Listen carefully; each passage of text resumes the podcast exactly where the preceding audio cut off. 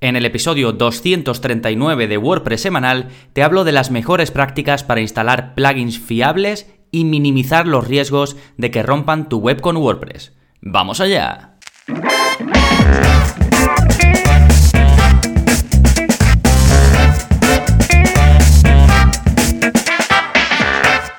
Hola, hola, soy Gonzalo de Gonzalo Navarro.es y bienvenidos a WordPress Semanal, el podcast en el que aprendes WordPress de principio a fin, porque ya lo sabes, no hay mejor inversión que la de aprender a crear y gestionar tus propias webs con WordPress. Y hoy te voy a hablar de un tema que seguramente si te ha pasado lo que intentamos evitar eh, con este episodio, pues te las habrás visto de todos los colores para intentar solucionarlo y en algunos casos pues puede ser un auténtico agobio o un auténtico desastre dependiendo del proyecto en el que te haya pasado. Entonces vamos a intentar ver un poquito por qué un plugin podría romper nuestra web con WordPress. Cuando digo romper es básicamente que deje de funcionar, pero se suele decir así, sobre todo por la influencia del inglés. Vamos a intentar descubrir em, de antemano qué plugins son aquellos que pues tenemos más seguridad de que no nos vayan a dar problemas y por último vamos a repasar las mejores prácticas para evitar que los plugins se carguen todo nuestro trabajo. Pero antes, como siempre, vamos a ver las novedades que tienes disponible en gonzalonavarro.es. En primer lugar, tienes un nuevo vídeo de la zona código que me ha encantado hacerlo. Es el vídeo ya 190 y en él te enseño a incluir la funcionalidad en, tu web con WordPress de poder duplicar post y páginas. Es decir, que aparezca un botoncito en el que puedas duplicar eh, cualquiera de tus contenidos. Y por supuesto, sin plugins, porque es la zona código. Ya sabes que ahí te enseño a hacer pues modificaciones eh, como esta, del funcionamiento, también del aspecto, sin necesidad de utilizar plugins y, y sin que sepas programar. Ves el vídeo, copias el código que te dejo y lo pegas donde te digo. Y en este caso, pues es algo que me, que me, gusta mucho porque ya he hablado en otras ocasiones de que para mí esta funcionalidad de poder duplicar un contenido y facilitarte así el trabajo es algo que debería de venir con WordPress. Y como no viene, pues normalmente lo que hacemos es instalar un plugin, el más popular se llama Duplicate Post, pero hay, hay más, y he hablado de este plugin varias ocasiones, también tengo una clase en el curso de productividad donde os enseño a utilizarlo, pero en este caso, eh, pues os ayudo a evitar eh, que tengáis que instalar un plugin y a implementar esta funcionalidad por código. Es el vídeo, recordad, 190 y si estáis suscritos, pues tenéis acceso a todos los que ya he ido publicando que son, eh, como digo, más de 190, y a los nuevos que voy sacando cada semana. Y para apuntaros ya sabéis que simplemente tenéis que ir a gonzalonavarro.es o en este mismo enlace, em, en este mismo episodio, en las notas, tenéis un enlace directo para apuntaros. Y ya sabéis que además de los vídeos de la zona código, pues la suscripción incluye cursos, que saco uno nuevo al mes o una renovación de uno existente. Y os voy a recomendar, este mes, bueno, ya os hablé del, último curso que saqué, que es el de Restrict Content Pro para crear em, webs de, de membresía en base a, restricción de contenido, pero os voy a recomendar algunas clases y algunos cursos que van muy relacionados con lo que vamos a ver en este episodio y que creo que os van a ayudar mucho. Por un lado, os voy a dejar un enlace a una clase del curso de WordPress básico, ya sabéis que el curso de WordPress básico es gratuito, y en la última clase os enseño a elegir plugins, desde el punto de vista de, de que sean fiables y demás, ¿no? Os voy a dejar también otra clase al curso de WordPress intermedio donde os enseño cómo elegir themes. Aquí es más desde el punto de vista no solo de que sean buenos themes, sino también del objetivo que tengas tú. Por otro lado, os voy a dejar el enlace al curso completo de cómo llevar el mantenimiento en una o varias webs con WordPress, cosa que va a ir muy relacionado con este episodio y que te va a ayudar muchísimo. Y también os voy a dejar el enlace al curso de WordPress en local y pruebas. ¿Por qué? Porque es muy importante que sepas hacer pruebas de tu web. Esto también te va a ayudar mucho a evitar errores. Y vamos a hablar de ello a lo largo de este episodio. Bien, esas son las novedades y los contenidos a los que puedes acceder. Recuerda que puedes ir directamente a las notas de este episodio simplemente poniendo gonzalonavarro.es barra y el número del episodio en cuestión, en este caso es 239. Así que gonzalonavarro.es barra 239 y ahí vas directamente a las notas de este episodio con el, con el esquema del programa, todos los enlaces que voy comentando, incluido el plugin de la semana, que es de los que te voy a hablar a continuación y que se llama Twentig, es decir, como 20 en inglés, pero con i latina al final y con una G. ¿Por qué se llama así? Porque es un eh, plugin que te permite personalizar el mítico tema de WordPress 2020. ¿Y, en qué consiste? Pues eh, básicamente lo que haces es partir de este tema, 2020, que es uno de los que vienen eh, con WordPress. Ya sabéis que con cada gran versión WordPress saca un tema nuevo y este es uno de ellos. Y lo que hace este plugin es permitirte aprovechar el editor de Gutenberg al máximo para poder personalizar este tema de base con un control eh, que está muy bien. ¿eh? Te permite personalizar eh, con fuentes de Google, los colores y un montón más de opciones, sobre todo porque te da bloques de Gutenberg ya prediseñados que tú puedes modificar a tu gusto e ir insertando donde quieras. Te da más opciones de modificar los propios bloques y es un poco pensado para que diseñes o implementes el diseño de una web simplemente con esto, con el tema 2020 y con este plugin que como digo te va a dar un control brutal sobre todo lo que puedes hacer con cada bloque de Gutenberg en cada página em, que crees con este eh, tema de partida. Es, está activo en más de 5.000 webs con WordPress, lo que me parece llamativo porque es un plugin súper específico y la verdad que, em, que, tiene una acogida o ha tenido una acogida eh, bastante buena. ¿eh? Si os gusta partir de un tema eh, de estos que saca WordPress que sabéis ya que está muy bien hecho, que va a tener una compatibilidad perfecta, que generalmente tiene muy buen rendimiento, pero echáis en falta esa posibilidad de modificarlo más, pues esta combinación es matadora. Sí, de nuevo se llama Twentic, tenéis el enlace eh, directo en gonzalonavarro.es barra 239. Fantástico, estas son las novedades y las recomendaciones. Y ahora ya sí, nos vamos a ir con el tema central del programa, cómo evitar que los plugins de WordPress rompan tu web. Y vamos a empezar entendiendo qué es lo que le puede ocurrir a nuestra web, en qué casos nos podemos ver perjudicados. Básicamente, cómo puede romper nuestra web un plugin de WordPress. Bueno, por un lado, eh, muchas veces algunos plugins pueden dejar de funcionar durante una actualización. La actualizas, hay algún problema y eso te puede causar errores, incompatibilidades o incluso Em, que haya páginas no encontradas en tu web. Dependiendo del, plugin y de la incidencia que tenga en nuestra web, el error puede ser mayor o menor. Después, por otro lado, algunos plugins pueden directamente no ser compatibles con el código de tu web. El código de tu web puede ser eh, el theme que tengas o incluso otros plugins o el core de WordPress, en cuyo caso ya es que el plugin pues no vale ni para tirarlo a la basura, ¿no? Y esta incompatibilidad directa pues pues lo mismo puede hacer que tu web quede inaccesible o que haya errores puntuales. Y luego, por otro lado, esto ya no es que rompan tu web, pero pueden llegar a hacerlo porque hay muchos plugins que consumen una cantidad de recursos bastante grande. ¿Esto qué quiere decir? Pues que pueden llegar a colapsar tu servidor, es decir, donde tienes alojada tu web, porque está pidiendo mucho, está necesitando mucho recurso de, de ese servidor y puede hacer que la web incluso caiga, o que vaya lenta, o que tengas problemas, ¿de acuerdo? Entonces, así, a grandes rasgos, esto sería cómo puede un plugin romper nuestra web con WordPress. Ahora, lo que nos interesa, ¿Cómo podemos saber cuando vamos a instalar un plugin que no va a romper nuestra web?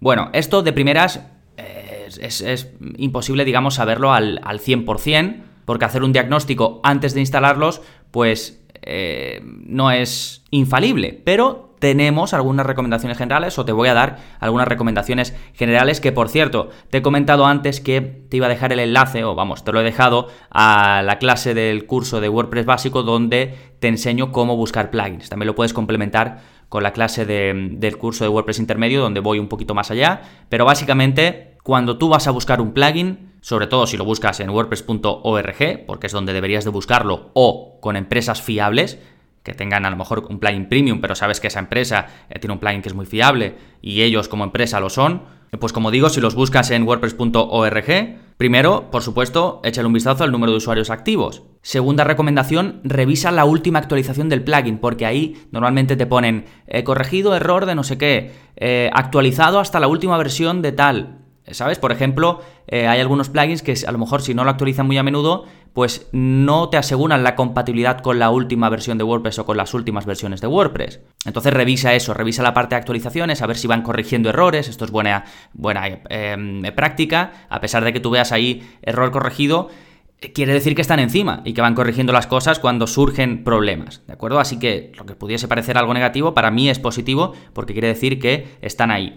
Eh, por otro lado, también te va a ayudar mucho echarle un vistazo a la eh, pestaña de soporte. Cuando tú vas a wordpress.org a la parte de plugins, puedes irte a soporte. Y ahí la gente pues pone dudas y demás o problemas que tiene. Pues echa un vistacillo ahí a ver si primero ponen que hay muchos problemas, segundo, si el soporte lo soluciona, cosa que también es positiva, y luego hay veces que algunos em, plugins o algunas empresas dicen te ponen un mensaje en la parte de soporte y te dicen, eh, no pongas soporte aquí porque no te lo vamos a solventar, vete a nuestra web. Eso eh, puede que te lo dificulte un poquito más porque tendrías que irte a la web de la empresa y ver si están accesibles pues las dudas y demás. Pero bueno, eh, haz este trabajo de investigación previo, ¿sí? Y luego ya la em, práctica que sería ya de pro total es que pruebes el plugin en un entorno de pruebas. Hay veces que lo tendrás más fácil o menos dependiendo de cómo eh, lleves tú la web. Por ejemplo, SiteGround te permite crear una copia exacta de tu web en el hosting directamente, en el entorno em, de SiteGround. Y esto te facilita mucho la tarea porque puedes hacer ahí todas las instalaciones que necesites y cuando todo va bien lo pasas a tu web en vivo, ¿no? Lo tienes como en staging, en modo de trabajo y cuando está terminado, está todo correcto, empujas esos cambios a la versión en vivo de tu web. Esto sería lo ideal. También puedes trabajar en local, tener una copia de tu web en local y después enviarla. O bueno, ya hay sistemas eh, más eh, complejos que los que no vamos a entrar en este episodio. Pero muy eh, relacionado con esto, te recomiendo lo que te decía al principio, el curso de WordPress en local y pruebas, porque explico todas las formas que tienes de hacer pruebas en una web con WordPress, ya sea en local, en tu ordenador, o ya sea aprovechando tu hosting, o ya sea incluso creando directamente desde tu web con WordPress una copia exacta en otra carpeta de tu servidor, pero lo haces todo desde WordPress y accedes desde ahí a la, copia duplicada de tu web. Esto también es algo que es bastante sencillo de hacer y que sobre todo si vas a instalar un plugin grande o vas a hacer grandes cambios, viene muy bien para hacer pruebas antes de hacerlo en tu web real. Bueno, todo esto es complicado decir en, aquí en un momentito, pero tienes un curso completo donde, como digo, voy repasando todo. Te lo dejo en la parte de enlaces, ¿eh? Y bueno, aún con todo esto que podemos hacer previamente antes de, de instalar un plugin, pues pueden surgir problemas, está claro. Así que vamos a ver mejores prácticas para evitar que los plugins rompan nuestras webs con WordPress. Bueno, lo primero es un poco resumirte lo que te he dicho en el punto anterior, y es que instales plugins fiables. Investiga un poquito, haz la investigación que te he dicho anteriormente. Si no es un plugin gratuito que está en wordpress.org, tienes que hacer la investigación en Google, o me preguntas a mí si estás suscrito por el soporte, o a gente que tú sepas que sabe. Es decir, moverte, no instalar al tuntún cualquier cosa que te encuentres, sobre todo si es una web que no has visto en tu vida. Y ya ni te cuento instalar eh, plugins que son de pago y que te encuentras por ahí de forma gratuita. Cuidado con esto porque va a ir cargadito de código malicioso y vas a tener un problema mayor mm, que, que, se rompa tu web, ¿eh? porque seguramente te la puedan hackear y ni te enteres. Pero eso es otro tema y ya he hablado de él en, en, otras ocasiones. Em, después, eh, tenemos por un lado instalar plugins fiables, que básicamente es que investigues, tienes que hacer trabajo de campo. Segundo, limita el número de plugins que usas, es decir, elimina sin piedad todo lo que no uses. Y te puede parecer una tontería, pero no sabes la de webs que me encuentro con plugins que le pregunto al cliente, ¿para qué usas esto? No sé, estaba ahí. Pues esto pasa mucho, ¿no? Entonces, asegúrate de que todo lo que tienes instalado sabes para qué es. Si no sabes para qué es, investiga si lo estás usando en tu web de alguna forma o si es útil para algo. Y todo lo que no se use, todo lo que no sea útil, fuera, ¿de acuerdo? Porque incrementas el riesgo de que haya algún problema. Cuantos más plugins tengas, más riesgo de que lo haya. Además, em, entre plugins puede haber incompatibilidades, con lo cual lo mismo, cuanto más reduzcas esa, esa, posibilidad de que haya incompatibilidades, mejor. Tercero, en esta misma línea, usa un theme también popular y también fiable. Es decir, sigue investigando, no solo para los plugins, sino también para los themes. ¿Qué puede ser muy típico aquí? ¿Un error? Pues eh, que te pones a buscar eh, plugins para, no sé, quieres montar un restaurante. Eh, perdón, plugins no, themes. Themes para restaurante. Lo buscas en Google y el primero que te aparece, como es muy bonito, pues para adelante. No, esto suele ser un error porque tienes que investigar un poco de dónde sale, a lo mejor ese tema, pues yo qué sé, está activo en, en, tres webs, no lo mantienen bien, no tiene un código limpio, no tiene un código ordenado, no sigue las mejores prácticas, con lo cual hay que tener cuidado porque sí, es cierto, tenemos acceso a muchísima información y a muchísimas cosas y cualquiera prácticamente que tenga unos conocimientos eh, más o menos eh, intermedios puede eh, lanzar un theme, sobre todo si lo hace en base a constructores y demás, que tampoco desarrolla nada, así que hay que tener cuidado. Como digo, tenéis enlaces, os enseño a elegir themes fiables, también si buscáis en, en la parte de vais a gonzalonavarro.es barra podcast, ahí tenéis un buscador eh, también podéis buscar themes y seguro que he publicado episodios diciendo empresas fiables para elegir themes y demás, ¿eh? Pero bueno, en el curso de WordPress intermedio, ya digo, tenéis una clase sobre cómo elegir un theme adecuado según vuestras necesidades. Siguiente punto, contrata un servicio de hosting reconocido y yo añadiría especializado en WordPress. Yo en mi caso ya sabéis que uso SiteGround, pero hay otros eh, que están muy bien también, o si el que tú usas, fantástico. Si queréis SiteGround, em, tenéis, eh, podéis ir a gonzalonavarro.es barra hosting y ahí siempre vais a llegar a la mejor oferta del momento, ¿vale? Este es mi enlace de afiliado y yo es el que uso para mí y para mis clientes. Em, esto de que contrates un hosting eh, reconocido y especializado en WordPress es más importante de lo que parece. El otro día no sé quién eh, por soporte o no recuerdo, pero hablé con, algún eh, usuario o con algún cliente y tenía problemas con su hosting. Y era precisamente porque no estaba preparado para el entorno WordPress. Entonces, pues tiene problema con cómo funciona la base de datos o puede tener problemas con el límite de memoria que te da y, desde el, soporte del hosting le decía, ah, es que usas WordPress, a ver si vas cambiando ya. Entonces, claro, un hosting así, que además no quiere que uses WordPress, pues vete de ahí corriendo, vete a un entorno que entienda lo que estás haciendo, que entienda cómo funciona WordPress, que entienda cómo son los plugins, que entienda cómo se conecta con la base de datos. Todo eso es más importante de lo que parece, ¿sí? Bien, siguiente punto de las mejores prácticas. Crea un sistema de copias de seguridad pero no como la gente te dice, haz copias de seguridad, es muy importante. No, no. Crea un sistema que te resulte fácil de usar, porque si no ya te digo yo que no lo vas a hacer, y que te permita volver atrás de forma sencilla en caso de desastre. Esto es muy importante. Hay que comprobar cuando tienes un sistema de copias de seguridad que puedes volver atrás. ¿No sabes cuánta gente se queda en el sitio? No, no, yo no tengo problema. Todos los días hago dos copias de seguridad, eh, tal, no sé qué, se hace automático, está todo perfecto. Después llega un problema y no puede volver atrás, porque hay un problema con el sistema de copias de seguridad o por lo que sea. Entonces, más allá de las copias de seguridad que haga tu hosting, que seguramente si tienes un buen hosting, por ejemplo SiteGround o otros de los más conocidos, te hacen copias de seguridad diarias y de forma automatizada, más allá de eso, crea tu propio sistema. ¿Cuál es el que más me gusta a mí? A mí me gusta em, utilizar ManageWP, que es un servicio externo, pero es una maravilla, porque antes de hacer cualquier actualización, o sea, desde ese mismo sistema hago las actualizaciones de mi web y, y, las de mis clientes. Y antes de hacer cualquier actualización, se hace una copia de seguridad de toda la web y después se actualiza. ¿Que hay algún problema? Le digo, vuelve atrás. Y vuelve a la versión de un minuto antes. ¿Que hay un problema de una sola cosa? Pues eh, solo vuelvo a, lo mejor los archivos y la base de datos no la toco. Esto es súper útil y está al alcance de dos clics. Y si encima eh, antes de hacer una copia de seguridad le dices, eh, perdón, antes de hacer una actualización de tu web, le dices em, actualizar de forma segura, no tienes que hacer tú una copia de seguridad, sino que le das a actualizar, te hace solo la copia de seguridad y después te actualiza. ¿Vale? Que muchas veces lo que a la gente le echa para atrás a la hora de actualizar es ese miedo y les dices, no, pero haz una copia de seguridad primero. Y dicen, sí, sí, y no la hacen, ¿vale? Actualizan porque o no tienen un buen sistema implementado o les resulta muy tedioso. Por eso digo que busques la forma que a ti te resulte más fácil. Si no te gusta tener un servicio externo y hacer las actualizaciones en otra parte que no sea el panel de WordPress, pues entonces puedes utilizar un plugin, por ejemplo, como Ahrefs Plus, que también explico en el curso de WordPress intermedio, explico cómo hacer copias de seguridad con este plugin, ¿vale? Esto es muy importante. Y por último, eh, que estés un poquito al tanto, que estés un poquito al loro de qué plugins pueden tener agujeros de seguridad.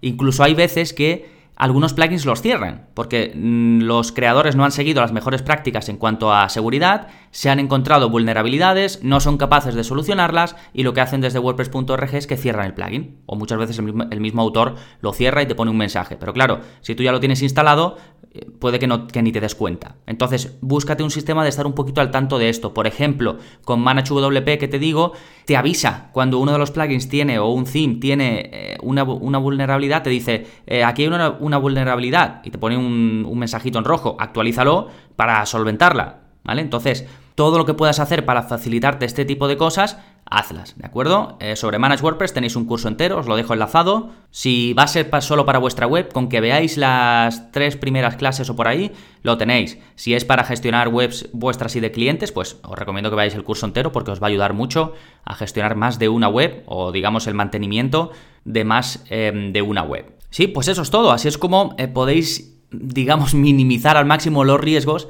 de que tengáis problema con los plugins que vais instalando en vuestra web con WordPress. Y ya sabéis que si queréis formación y soporte personalizada con vídeos paso a paso, con todo lo que necesitáis para crear webs profesionales, pues podéis ir a gonzalonavarro.es y ahí tenéis toda la información y eh, los botones para apuntaros directamente. Ya sabéis, es 10 euros al mes, sin permanencia, incluso con 15 días de garantía, que si lo pruebas y por lo que sea no te gusta, me contactas y te devuelvo el dinero sin, sin problemas, sin preguntas. Y encima ya de primeras tenéis muchísimo contenido, más de 49 cursos para crear webs, para gestionar el SEO, el marketing, la creación de contenidos, más de 190 vídeos avanzados de la zona código para modificar vuestra web sin ser programadores y sin utilizar plugins, y el soporte por correo electrónico directamente conmigo. Nada más por este episodio, nos seguimos escuchando. ¡Adiós!